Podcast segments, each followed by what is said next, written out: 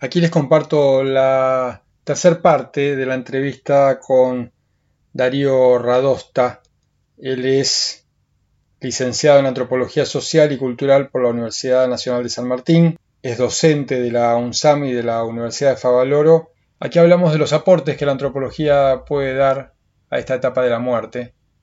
También hablamos de lo que significa para él desarrollar su vocación en este ámbito. Darío, ¿en qué, en qué aporta la antropología en, los cuidados del final de la vida? Yo creo que lo que la antropología tiene para darle a los cuidados en el final de la vida, que de hecho son varias de las investigaciones que llevamos adelante en el, en el hospice, eh, tienen que ver con esto, en entender cómo un miedo, una preocupación propia de una persona que se encuentra padeciendo una enfermedad terminal en final de vida, se conecta en realidad con cuestiones y valores propios de la sociedad en la que vivimos. Entonces, cuando uno entiende que para los occidentales la autonomía ha sido un valor tan propio de nuestra identidad como seres humanos, como personas, entiende por qué cuando uno empieza a perder por el padecimiento de la enfermedad ciertas capacidades, cierto control de uno mismo,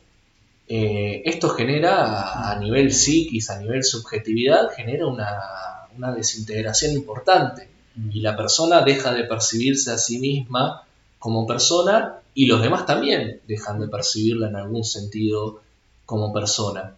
Entonces, lo que tiene la antropología más que nada para aportar tiene que ver con mostrar dónde puede estar el eje para así elaborar herramientas de cuidado en el final de la vida que estén más conectadas con esos puntos eh, específicos de nuestra sociedad. No es lo mismo cuidar a alguien en el final de la vida acá que en México que en África. No es lo mismo. Los rituales son distintos, la forma de entender la vida y la muerte son distintas. Sería casi preparar una sociedad para que esté precisamente preparada para, afrontar ese momento de la vida. Exactamente. afrontarla en sus propios términos, en los propios términos de esa sociedad. Claro, sí, claro. Exactamente. Bueno, te hago la última pregunta. Eh, te lo tenés súper incorporado porque es tu vida diaria, pero ¿cómo vivís hacer esto? ¿Cómo, cómo vivís el desarrollo de tu vocación, pero, pero en lo humano? Es decir, bueno, mi vida está dedicada a esto, estará dedicada a otras cosas, pero digo, eh, eh, esto ocupa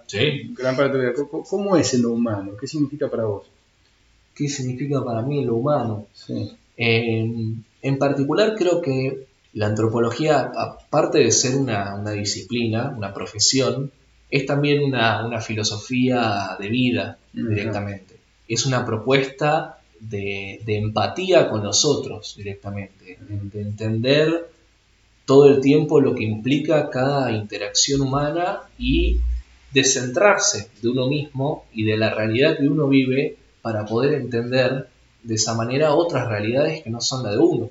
Entonces yo lo vivo así, yo lo vivo intentando siempre entender que la realidad que percibo todos los días en mi cotidianeidad es mi realidad atravesada por un montón de factores sociales y culturales claramente, pero es mi realidad y no es la realidad de todos. Entonces, entender que la realidad, más allá de ser una cosa objetiva, es una construcción que estamos todo el tiempo, todos los seres humanos, llevando a cabo y dotando de, un sentido específico. Pero en principio creo que sí, que la antropología es una propuesta de empatizar con los otros todo el tiempo. Eso a vos te genera alegría, sentís que cumplís con la sociedad, sentís qué, qué, qué sensaciones te da eh, ¿no? internas de decir, bueno, yo me dedico a esto, esto me produce qué, placer, disfrute, alegría, ¿por dónde pasa?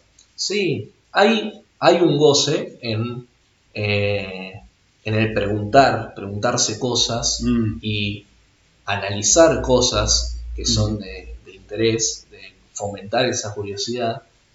Y también me, sucede mucho en la docencia cuando los otros se hacen preguntas o te muestran perspectivas diferentes de algo que vos veías de una manera, también cierto goce, cierto placer de cómo incluso a los mismos estudiantes les, les da alegría o felicidad de repente encontrarse con, con esto, con que la realidad era un poco, siempre un poco más compleja de lo que, de lo que uno entiende.